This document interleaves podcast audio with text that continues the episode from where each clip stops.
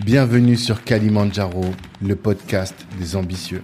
Je suis Tanguy de Bangui, cofondateur de Black Network, le réseau des assoiffés de réussite. Tous les lundis, vous pourrez découvrir des experts qui vont vous partager des clés concrètes à utiliser dans vos business ou votre activité professionnelle pour atteindre vos ambitions. Prenez place, prenez de quoi noter. C'est parti. On est parti.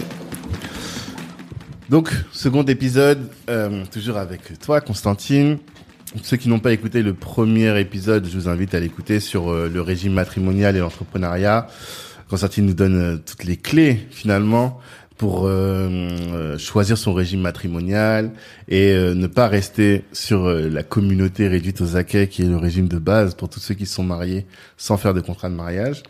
Et mais là, il y a un sujet dont je voulais qu'on parle, c'est celui de l'acquisition immobilière parce que euh, bah, dans notre communauté, mais je pense que c'est déjà en France, on est très porté sur le patrimoine, si mes souvenirs sont bons. Euh, je ne sais pas quel est le taux de propriétaire, mais je sais qu'il est plus important que dans de nombreux pays d'Europe. Et au-delà de ça, euh, on se rend compte que même nous, les jeunes, avec euh, les youtubeurs qui disent euh, aller acheter des, des biens immobiliers, chercher du cash flow, je vois qu'il y a plein de gens qui ont un, deux, trois appartements maintenant. Notamment dans le, même parmi les adhérents de Black Network, Anita Masuka qu'on a reçu ici nous disait qu'elle a trois enfants et un appartement pour chaque enfant. Chaque enfant tout à fait. Donc, on a besoin d'un notaire. C'est obligatoire. Ah à quoi sert-il, le notaire? Le notaire, euh, dans le cadre d'une d'une acquisition immobilière, mhm. euh, en France, de toute façon, est obligatoire. D'accord. Donc, on ne peut pas passer outre lorsqu'on veut acheter un bien immobilier. Euh, le notaire, en fait, accompagne dans ce, dans ce processus en vérifiant un certain nombre de papiers mhm. euh, qui peuvent être de l'ordre de l'urbanisme, qui peuvent mhm. être de l'ordre de, des hypothèques, euh, l'urbanisme pour s'assurer que vous achetez un bien qui est construit de manière légale, avec toutes les autorisations qui y sont attachées. D'accord. Et euh, lorsqu'on s'aperçoit qu'il y a un problème sur euh, la régularité des constructions, votre attention, on attire votre attention dessus. Et de manière à ce que vous sachiez où vous allez. D'accord? Si vous voulez acheter, c'est votre responsabilité. Et dans ce cas, nous, nous nous désengageons. Mais au préalable, on vous a informé de tout ce qu'il y a sur ce bien. Donc, euh, sur ce point, euh, c'est tout ce qui est euh, trait à l'urbanisme. Voilà, ça, ce sont les règles d'urbanisme qui sont obligatoires. Et au niveau des hypothèques, nous interrogeons les hypothèques pour savoir si le bien est hypothéqué. Mmh. C'est-à-dire s'il y a une garantie qui est prise soit par la banque ou par le trésor public. Mmh de manière à ce que vous puissiez acheter un bien en toute connaissance de cause. Et nous, après que nous ayons eu ces informations concernant les inscriptions bancaires, les, euh, inscriptions légales du Trésor public et autres, nous puissions lever euh, ces, inscriptions.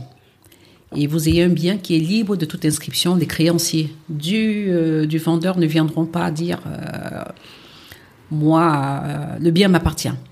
Parce que pour que nous puissions la lever, il faudrait que nous ayons les fonds nécessaires pour pouvoir restituer cet argent mhm. aux, banques. Mais si on se trouve dans le cadre où on a des hypothèques qui sont supérieures au prix de vente, mhm. soit on annule la vente, soit la banque nous donne son accord qu'on puisse vendre à ce prix et qu'on leur donne l'argent et le reste, ils en font leur affaire personnelle. Donc c'est toute cette démarche que nous faisons et euh, qui euh, permettent d'assurer l'acquisition d'un bien de manière sereine. Mmh. Et euh, nous sommes aussi un conseil. Nous sommes un conseil pour, pour vous qui arrivez, de pouvoir vous, vous, guider, ce que je viens de dire, effectivement, pour pouvoir acheter des choses qui, quelque chose que demain vous n'allez pas avoir de, de problème, des mmh. litiges sur le bien. D'accord. C'est vraiment le rôle de sécuriser finalement les transactions, quoi. et c'est pour ça que c'est hum, hyper euh, utile voire indispensable. Mm. Maintenant, ce que j'ai découvert, c'est que on peut avoir son propre notaire. En fait, il est obligatoire d'avoir au moins un notaire pour les deux. Oui. Mais les souvent les acquéreurs un peu pros, ceux qui ont l'habitude de faire des achats, mm. ils viennent avec leur propre notaire. Pourquoi? Mm. Euh, il faut comprendre que, euh, avec les expériences que j'ai eues dans la communauté noire, euh, ils se font imposer les notaires par les agences immobilières. Et euh, cette façon de faire n'est pas légale. Ah. L'agence immobilière peut proposer, et vous faites, vous dites, oui, j'ai pas de notaire, j'y vais avec lui. Et vous peut vous dire, je, j'ai un notaire, vous lui dites non, j'ai mon notaire. Et, euh, et vous prenez votre notaire à vous. Donc ça, on ne peut pas, on n'a pas à vous imposer un notaire. D'accord. On peut vous proposer, après vous êtes libre de dire oui ou non. Et euh, je conseille aussi souvent d'avoir, euh, parce que nous sommes, nous sommes aussi là pour vous accompagner. Avoir votre notaire, c'est de pouvoir avoir quelqu'un qui a un œil au- à part, hormis l'autre notaire. Je m'explique. euh, euh, souvent, on peut être amené à avoir des clients avec lesquels on a l'habitude on traite, à traiter des dossiers de- des clients, des gros clients. Et quand ils nous amènent des dossiers, on peut être laxiste. Ouais. Ce qui n'est pas bien. Ça, c'est qui n'est pas bien. On peut être laxiste sur certains points et avoir votre notaire derrière qui va vous accueillir. Déjà, même déjà, le fait d'avoir votre notaire, vous vous sentez mieux. J'ai un client, je peux avoir un vieux client, je vais être plus à même, à être plus euh, ouvert à ce client. Et vous qui arrivez, vous êtes frustré. Voilà, il y a beaucoup de nos frères rencontrent des frustrations dans des cabinets de notaires. Ouais. Ça, c'est quelque chose qui est très, très récurrent.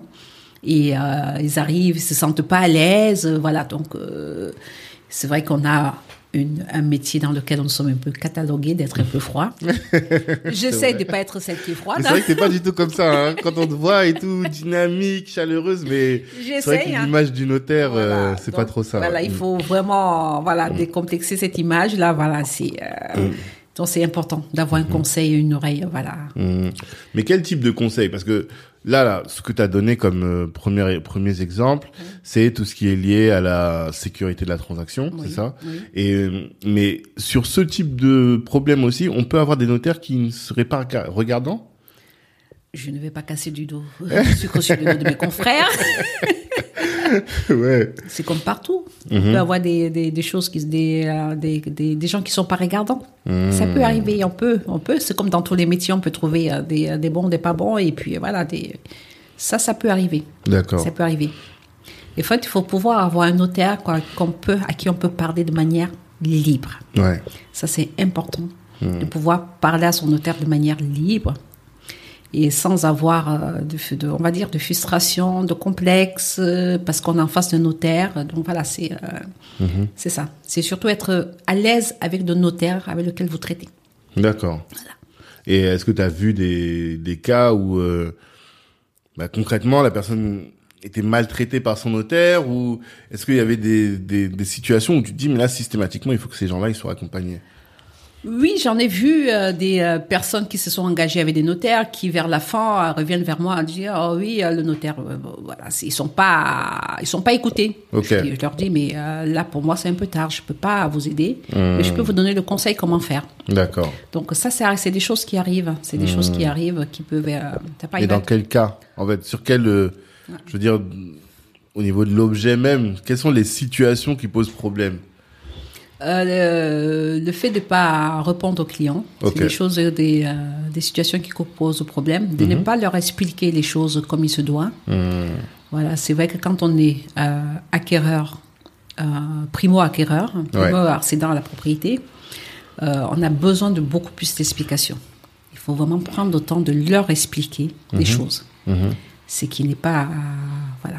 Si on arrive dans une étude où on a un masse de travail, où il faut aller euh, rapidement, on ne prend pas le temps d'expliquer aux clients, ça, ça peut arriver. Parce qu'on est un peu débordé et tout ça, mais voilà.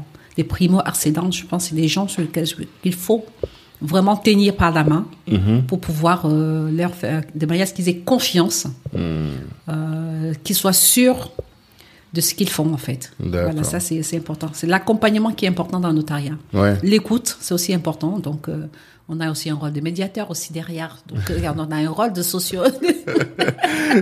So- tu fais du social un Tu fais peu du entre. social aussi. euh, voilà, il y a, y, a, y a tout ça. Il y a tout ça. Donc, euh, ça, c'est des choses qui arrivent. hein. C'est des choses qui arrivent. Voilà. D'accord.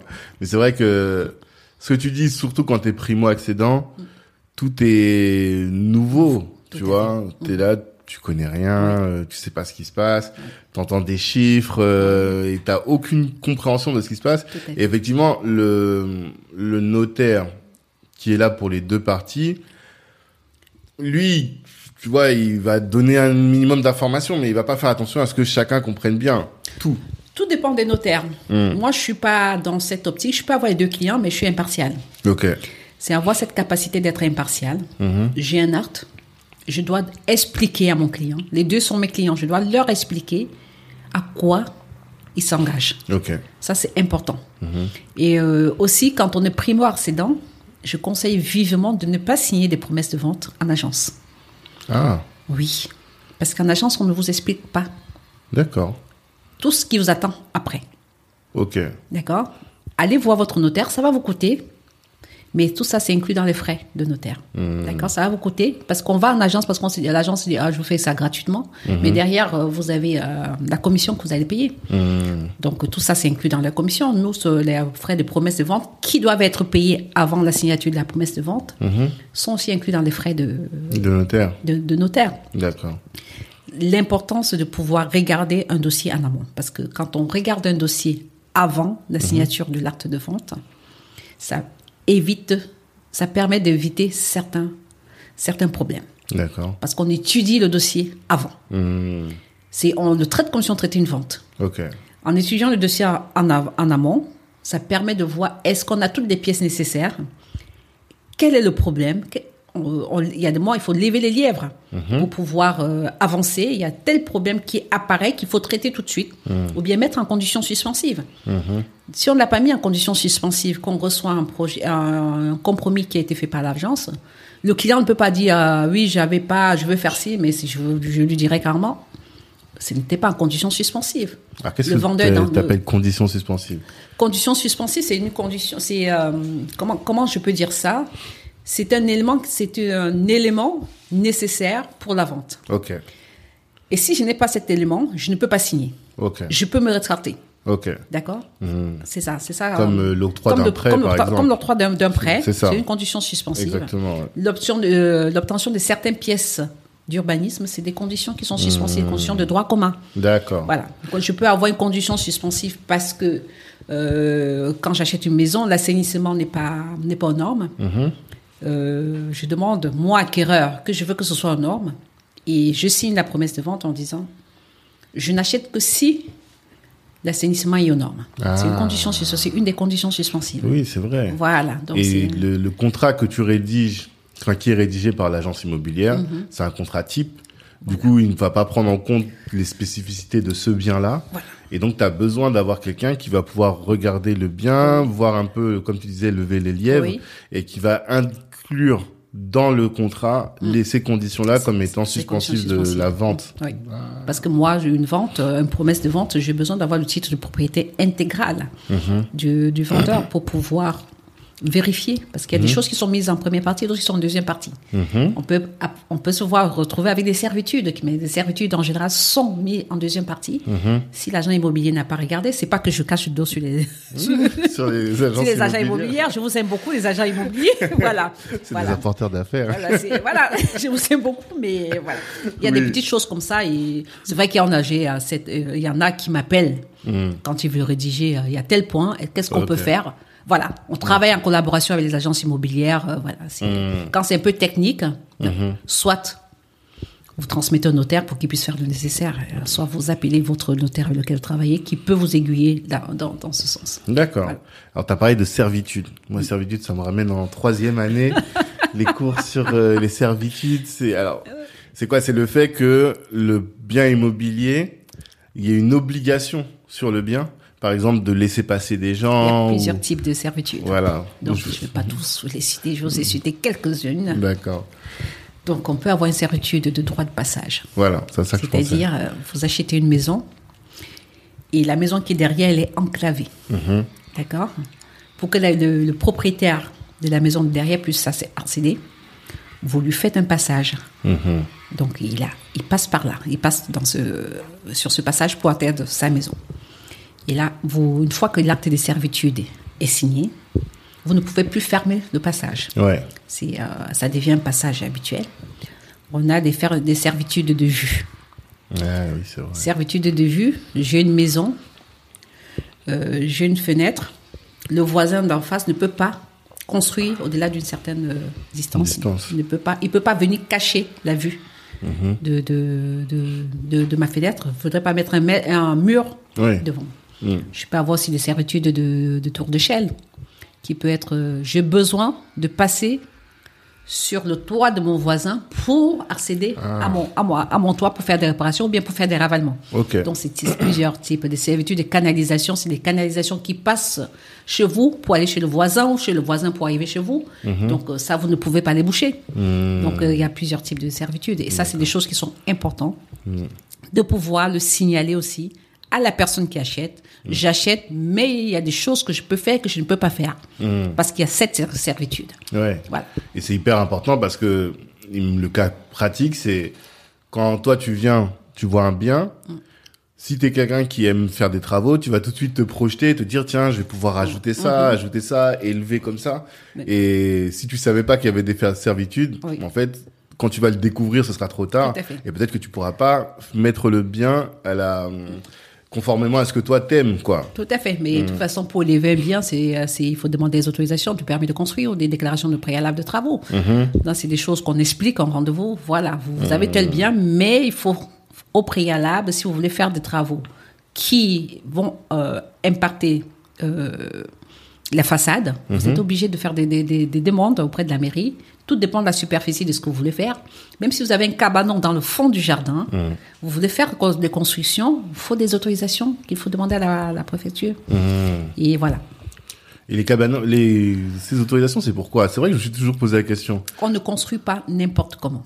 Ouais, juste pour ça. Il y a un plan d'urbanisme dans. Voilà, en- comment, je sais pas si je peux dire un plan d'urbanisme. Il y a une façon de construire dans, dans chaque ville, dans chaque endroit. Mhm. Vous ne pouvez pas venir euh, là construire, euh, c'est-à-dire euh, déjà le problème de, de servitude, cacher la vue aux voisins, Ouais.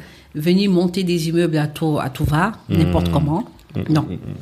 Donc voilà. Mmh. Ça permet d'avoir une uniformité, plus ou moins au niveau des, Mmh. des, des, des- des villes. Ouais. Et du coup, là, le avoir son propre notaire, c'est là le, le- parce que je me posais toujours la question. On voit toujours le notaire comme étant celui qui est qui a un rôle un peu administratif.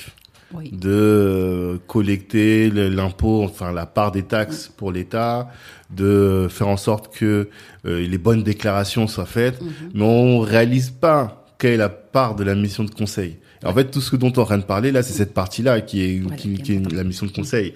Et c'est en ça finalement que avoir son propre notaire c'est fondamental.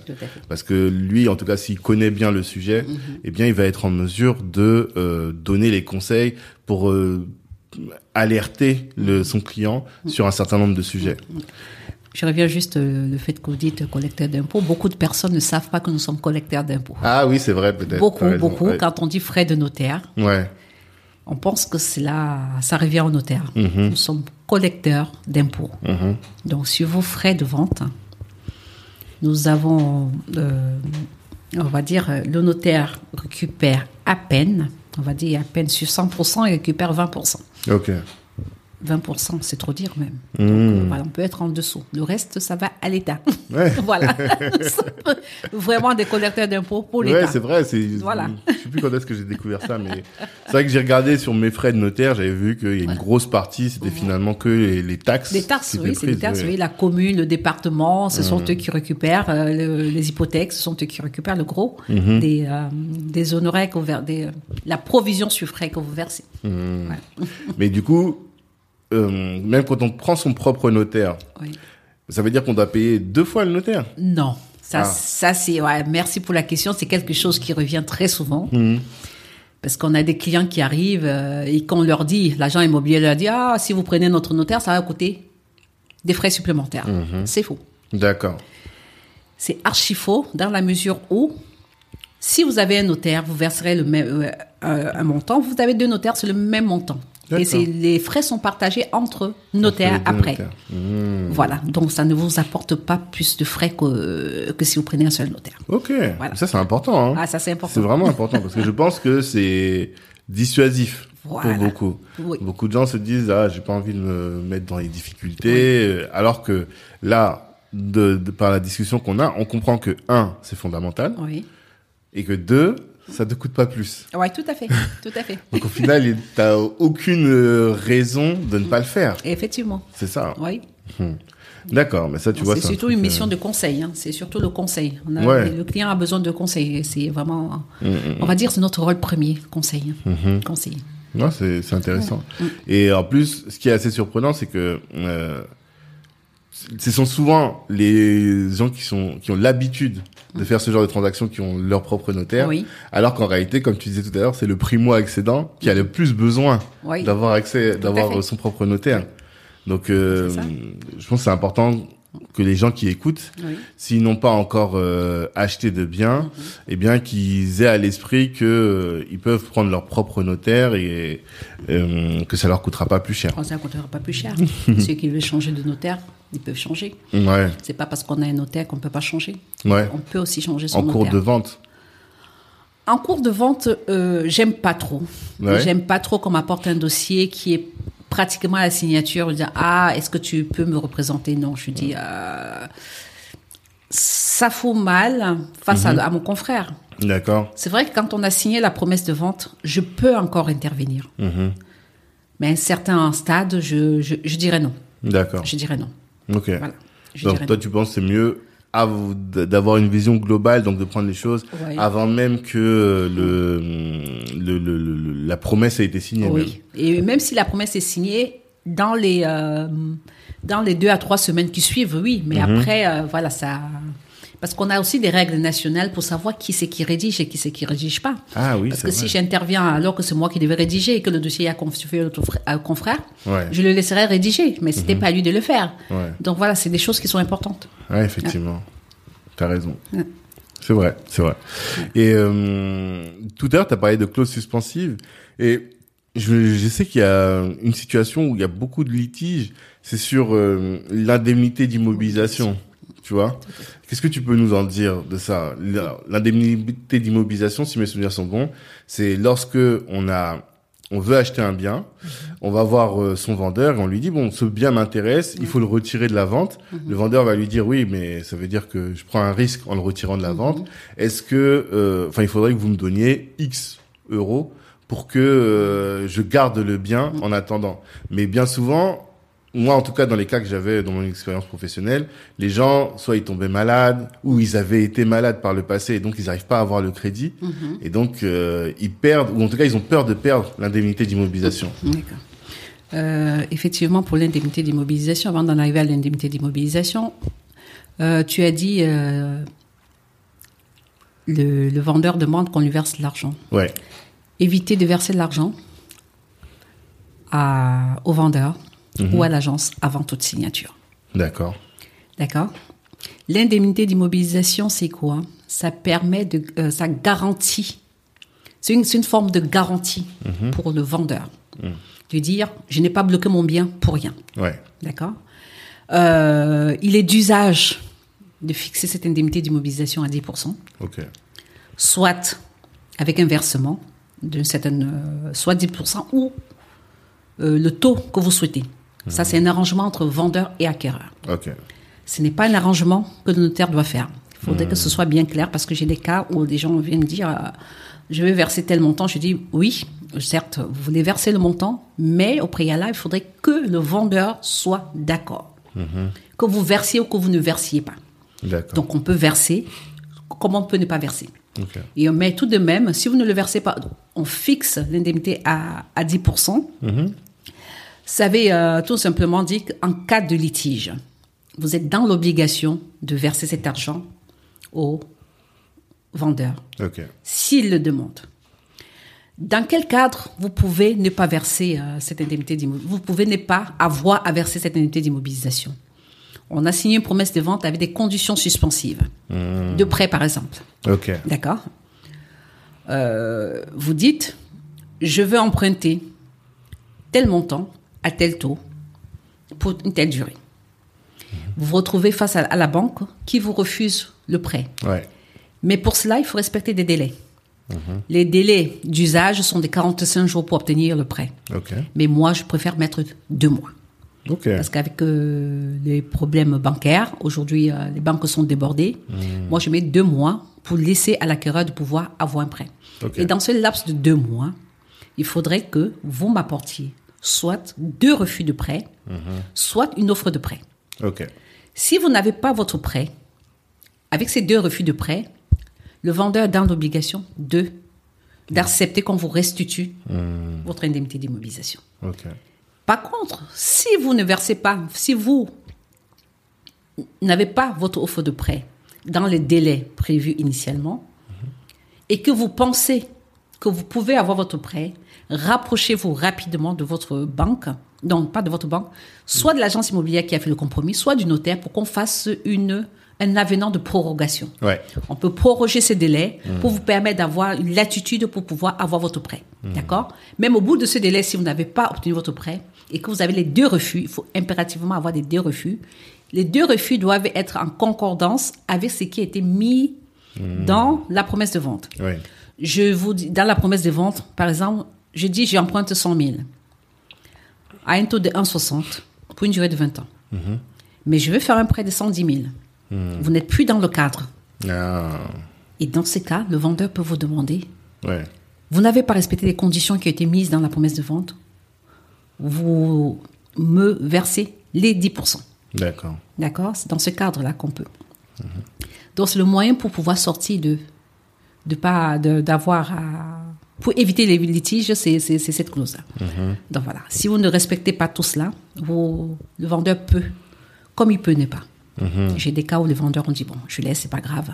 Parce que c'est une forme de garantie pour lui, je bloque mon bien. Ouais, Quand on bloque un bien, c'est minimum trois mois. C'est ça. Pendant trois mois, j'ai bloqué mon bien, j'aurais pu trouver quelqu'un d'autre qui aurait pu acheter. Exactement. Donc voilà, c'est... euh, Et surtout que euh, si au bout de trois mois là, il a pas vendu, ça veut dire qu'il va redevoir réorganiser des voilà, des, visites, Enfin, euh, ça, voilà. re- ça prolonge quand même Ça considérablement la vente. le- Considérablement la vente. Exactement. Et du coup, lui, il a tout intérêt à ce que la vente se fasse au plus rapidement possible. Possible. C'est pour ça. Donc vraiment avoir à l'esprit que cette indemnité d'immobilisation, elle doit, elle n'est pas nécessairement versée. Et on peut pas la verser entre les mains du euh, notaire en attendant. Si- oui, vous Si, pouvez la verser si. les mains du notaire, puisqu'on a un compte séquestre. Voilà, c'est ça. Mm. Si on décide de verser l'indemnité d'immobilisation, on versera. Si on, a, si on est en face, on a deux notaires, on versera. Vous versez d'abord à votre notaire. Ouais. Ça, c'est un point sur lequel je vais insister. D'accord. Parce que quand on a des clients qui ont un notaire, mais qui vont appeler le notaire en face. Déontologiquement, c'est interdit. Le notaire en face peut vous répondre de manière polie, mais à la fin vous dira, vous avez votre notaire. Donc toute conversation, toute transaction passe d'abord par votre notaire, qui se charge de transmettre au notaire en face. Donc nous, on a des comptes séquestres, des agences aussi immo- immobilières aussi ont des comptes séquestres. Donc voilà, Le compte séquestre, c'est un compte bloqué. qui est voilà qui est là pour bloquer l'argent et veiller parce que si on moi j'ai toujours cette crainte de dire si je donne au vendeur Oui. après pour récupérer c'est compliqué quoi Non, non, vous ne donnez rien aux vendeurs. Ça. Mm. c'est éviter d'avoir toute transaction directe, Hum, transaction financière, bien sûr, oui bien sûr avec euh, le vendeur Mhm. ou avec des agences immobilières. ah Parce qu'il y a des agences immobilières qui vous demandent de leur donner, de leur verser de l'argent avant. ok Avant toute signature, non. Mm. Vous ne payez les frais d'agence que lorsque l'acte est signé. Ok D'accord Donc ça, D'accord. c'est euh, ça, c'est ça, c'est important. ouais, d'ailleurs c'est même le, le, le- c'est le notaire qui répartit et qui dit voilà, voilà, voilà. 10 000 euros pour l'agence euh, Effectivement, quand pour- on fait un appel de fonds, on fait l'appel de fonds aussi pour, euh, pour les ça, agences pour et on, on verse à l'agence. D'accord, ok. Hyper intéressant. Et euh, comment est-ce qu'on choisit son notaire? Est-ce qu'il y a des... Je veux pas que tu casses du sucre sur les dos des notaires, mais quels sont les critères pour toi qui te permettent de dire, ah tiens, ça c'est un bon notaire ou ça c'est... Il faut se méfier? Après, ça dépend, c'est comme dans tout. Il y a Ouais. le feeling, Ouais, forcément. voilà. Mhm. Soit il y a du bouche à oreille, en fait. Est-ce que, en fait, c'est la relation. Ouais. C'est la relation. Quand vous allez vers un notaire, vous ne le connaissez pas. C'est à ça. la base. Bien vous ne le connaissez pas. Mm. C'est de fil en aiguille. Mhm. Vous pouvez rester pour finir votre, euh, votre transaction et après changer de notaire parce que le feeling n'est pas passé. Mhm. Donc c'est ça en fait, pour pouvoir euh, savoir si on reste avec un notaire, il faut voir l'accueil est quelque chose de primordial, l'écoute. Mhm. Et euh, voilà.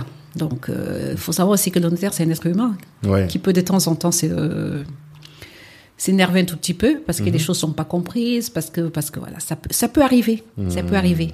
Donc après, c'est à vous de décider. euh, voilà, j'ai du feeling avec ce notaire. euh, il traite bien mon dossier. Je ne veux pas d'avoir juste que le feeling. Est-ce que votre dossier est bien pris en charge c'est ça. Est-ce que votre dossier est bien traité Ouais. Ça, c'est important aussi. C'est des, euh, des critères qu'il faut avoir pour pouvoir choisir euh, son notaire. Et les notaires sont pas spécialisés? Certains sont plus sur le, les contrats, enfin sur le, le droit des affaires, d'autres plus sur le l'immobilier ou pas du tout?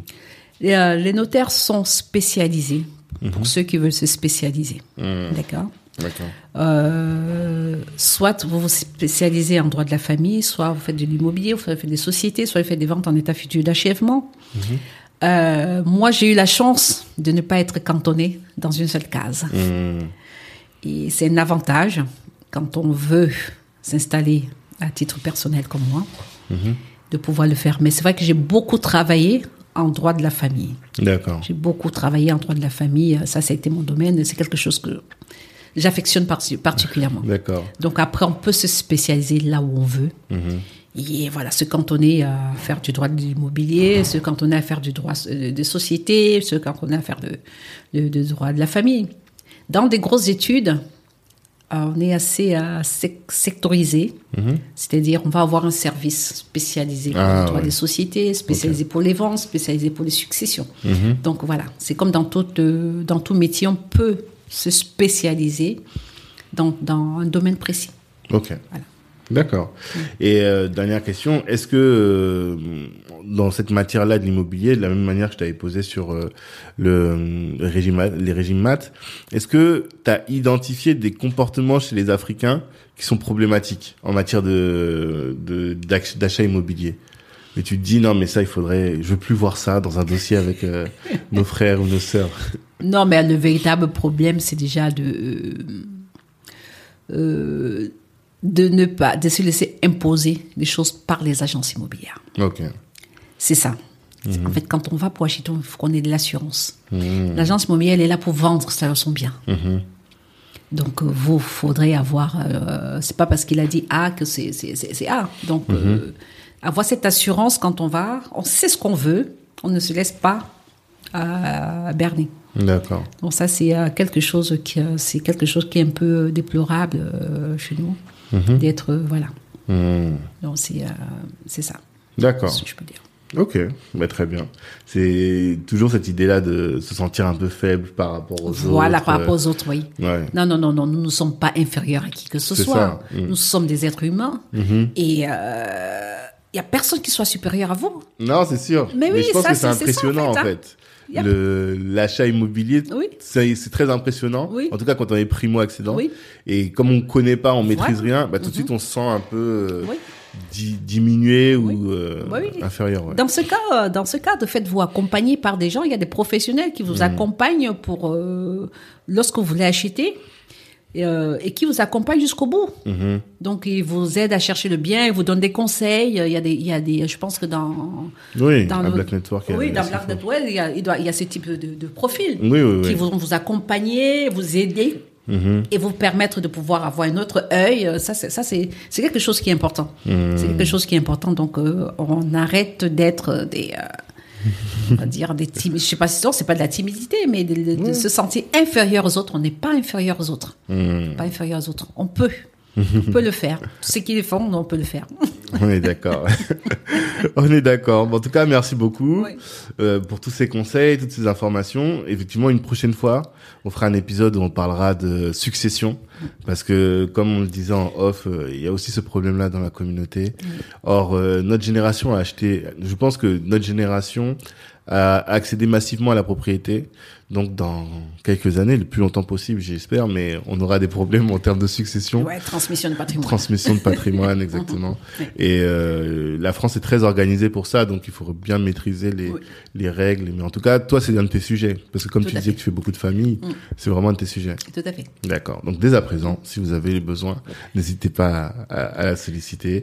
Il y aura toutes les, coordonnées, toutes les coordonnées en note de podcast. Euh, Est-ce que tu as un dernier mot? Oui, je dirais déjà merci euh, pour l'invitation. Donc, euh, ton service. vraiment, c'est un plaisir d'être dans ce, dans ce groupe hein, Mhm. qui, euh, je l'ai connu il n'y a pas très longtemps, en fait. Ouais. hein. Et je vois que c'est quelque chose, c'est un groupe qui est assez dynamique. hein. donc euh, voilà, et puis euh, faire euh, le réseautage, c'est quelque chose qui est très important.